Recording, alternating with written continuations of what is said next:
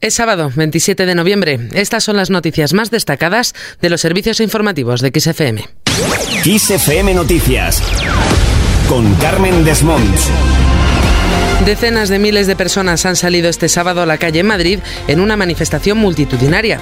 Convocada por Jusapol y secundada por agentes de todos los cuerpos de policía, esta marcha protestaba contra la reforma que plantea el gobierno de la Ley de Seguridad Ciudadana, conocida como la Ley Mordaza. Uno de los gritos más repetidos por los asistentes ha sido este. dimisión! La delegación del Gobierno en Madrid ha cifrado en 20.000 los asistentes a la manifestación, mientras que los convocantes han elevado la cifra a 150.000. Entre las personas que les han acompañado había representantes de Vox, Partido Popular y Ciudadanos. Así, el líder de Vox, Santiago Abascal, ha sido uno de los que ha acudido a esta marcha, donde ha asegurado que están junto a los más leales y esforzados servidores de España. Abascal ha opinado que Vox se manifiesta en contra de una ley aprobada por el Gobierno junto a todos los enemigos de España y el orden constitucional. Le escuchamos. Estamos aquí contra una ley aprobada por el Gobierno junto a todos los enemigos de España y del orden constitucional.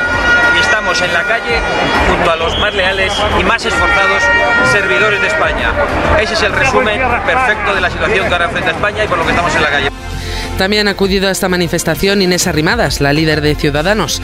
Ha pedido al Gobierno que proteja a los policías y no a los delincuentes y que deje de criminalizar a las fuerzas y cuerpos de seguridad del Estado. Isabel Díaz Ayuso, la presidenta de la Comunidad de Madrid, ha acudido a la salida de esta manifestación, aunque no ha acompañado a los miles de personas en la marcha. Ayuso también ha querido mostrar su apoyo a los manifestantes y ha asegurado que la reforma que plantea el Gobierno de la Ley de Seguridad Ciudadana es un ataque al Estado de Derecho y que pone en tela de juicio la labor de nuestras fuerzas de seguridad. Escuchamos a Isabel Díaz Ayuso, presidenta de la Comunidad de Madrid. Es un ataque directo al Estado de Derecho, a la libertad de todos los ciudadanos, pone en tela de juicio la labor de nuestras fuerzas y cuerpos de seguridad, que son de las mejores del mundo, de las más profesionales, más queridas, modernas y que nos ayudan precisamente para combatir la ley del más fuerte contra el débil desde el Ejecutivo, no obstante, han defendido la legitimidad de la reforma de la Ley de Seguridad Ciudadana. Así, la portavoz de Podemos, Isa Serra, cree que la ley Mordaza ha hecho mucho daño a España y su democracia y que su derogación llega tarde. Creo que la ley Mordaza es una ley que ha hecho mucho daño a nuestro país, es una ley que ha hecho mucho daño a nuestra democracia y un golpe a los derechos civiles y a libertades públicas. Y en ese sentido, derogarla era una necesidad, de hecho creo que incluso llega tarde. Cambiamos de asunto para hablar de la nueva variante del coronavirus, la Omicron. La Organización Mundial de la Salud, la OMS, ha calificado esta variante de preocupación porque dicen podría conllevar un mayor riesgo de reinfección. Por el momento, este viernes los países de la Unión Europea acordaban suspender los vuelos con salida o destino a siete países del sur de África debido a esta nueva variante. No obstante, ya se han confirmado dos casos de esta nueva variante en el estado alemán de Baviera y en el de Hesse se investiga otro posible contagio.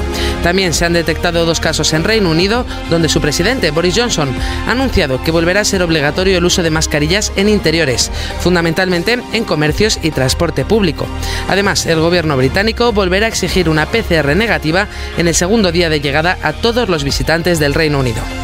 Ante esta escalada en el número de contagios y la llegada de esta nueva variante, Pablo Casado, líder del Partido Popular, ha insistido al Gobierno central en la necesidad de crear una ley de pandemias. ¿No sería más lógico que el PP y el PSOE pactáramos una ley muy sencilla de un párrafo que dijera que estas son las limitaciones que se pueden hacer de contagios y que en todo caso, por supuesto, dependerán de la justicia si se recurren, pero que hay un marco orgánico Continuamos hablando de coronavirus, pero nos vamos a Navarra. Y es que allí es obligatorio desde hoy mismo presentar el pasaporte COVID para acceder a muchos espacios. Así es obligatorio presentarlo para acceder a restaurantes de más de 60 comensales, establecimientos con licencia de discoteca o salas de fiesta y eventos multitudinarios de carácter cultural.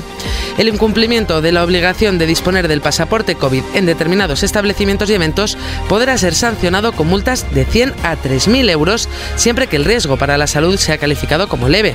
En el caso de que exista un riesgo grave, las multas pueden llegar a los 60.000 euros y si es muy grave, hasta los 600.000 euros. Pero a lo mejor otras niñas en mi situación se habrían amargado, habrían sido felices, infelices, se habrían sentido inseguras. Pero yo tenía superpoderes, porque cuando no me elegían para hacer de angelito, yo pensaba, bueno, ¿y a mí qué más me da? si yo ahora por la tarde vuelvo a mi casa y yo voy a colonizar una isla desierta, voy a ser el único superviviente de una civilización a punto de extinguirse, voy a subir a la luna o voy a bajar al centro de la Tierra. Y esto que escuchábamos era una intervención de Almudena Grandes, que ha fallecido este sábado a los 61 años.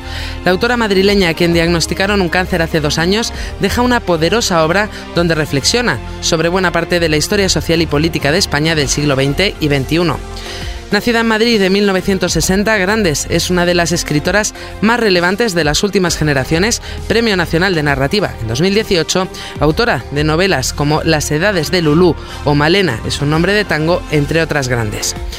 Y con esto lo dejamos. Recuerda que puedes suscribirte a nuestro podcast y que la información continúa actualizada cada hora en los boletines de XFM. Adiós.